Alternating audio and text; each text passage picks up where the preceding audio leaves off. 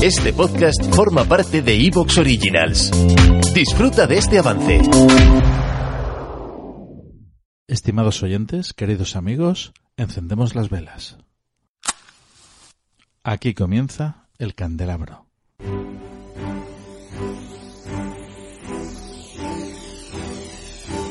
En la oscuridad de la noche, el candelabro nos ilumina y nos cubre de misterio.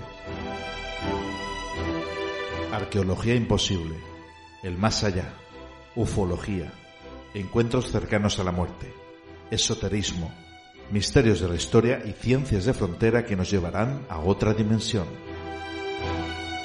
Todos los viernes a las 12 de la noche en Cadena Azul Radio y Azul FM.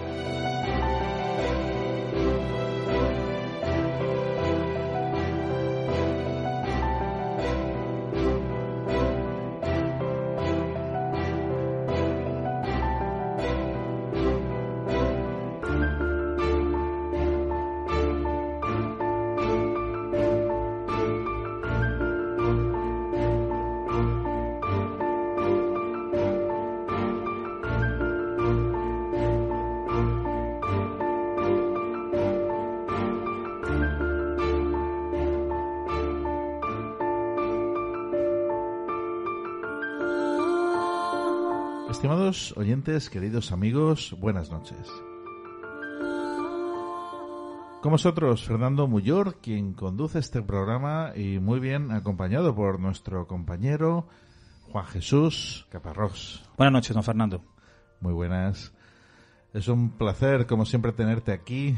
Y bueno, hoy en concreto estudia porque vas a exponernos un tema apasionante, un tema apasionante como es ni más ni menos que la figura de Blas de Lezo, junto a mm, un texto previo de nuestro compañero Miguel Pablo Sancho, a modo de introducción, y es que es el aniversario del nacimiento de Blas de Lezo. Posteriormente vamos a entrevistar a Juan Gómez Ruiz. Juan Gómez Ruiz es periodista, colaborador habitual de Espacio en Blanco, entre otros, y bueno, un gran amigo del misterio que lo tendremos esta noche aquí presentando su libro, un libro que ha titulado El experimento atómico. Engaños, secretos, cobayas humanas, accidentes ocultados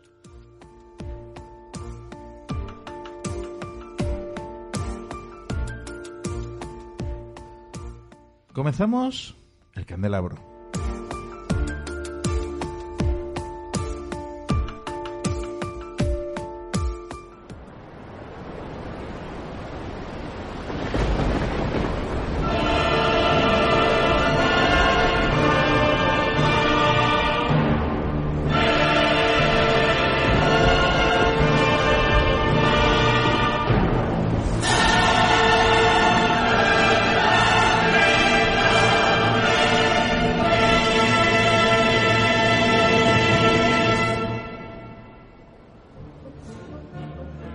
Blas de Lezo y Olavarrieta nació en 1689 en Pasajes de San Pedro, en Guipúzcoa, tercer hijo de los ocho que engendró el matrimonio de Pedro Francisco de Lezo con Agustina Olavarrieta.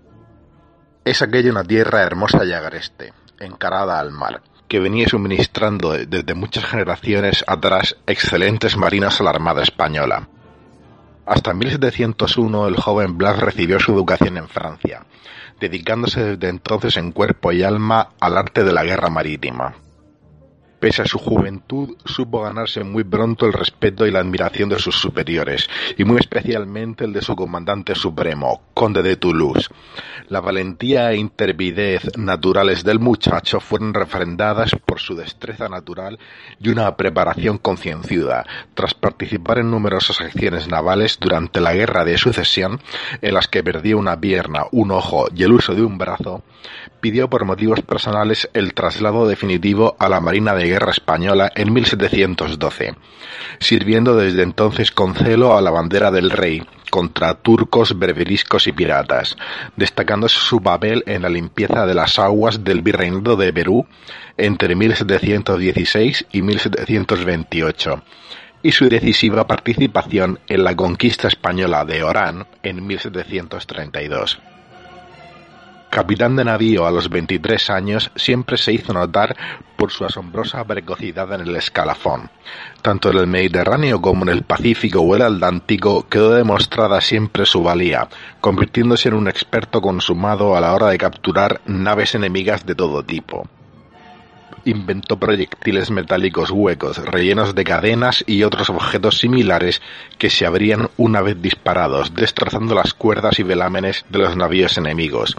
Usaba parrillas llenas de paja mojada a las que prendía fuego y así aprovechando el humo producido rompía el contacto, se ocultaba al campo de visión de los artilleros enemigos o podía atacar por sorpresa a su antojo. Después de recibir el apoyo incondicional tanto del intendente José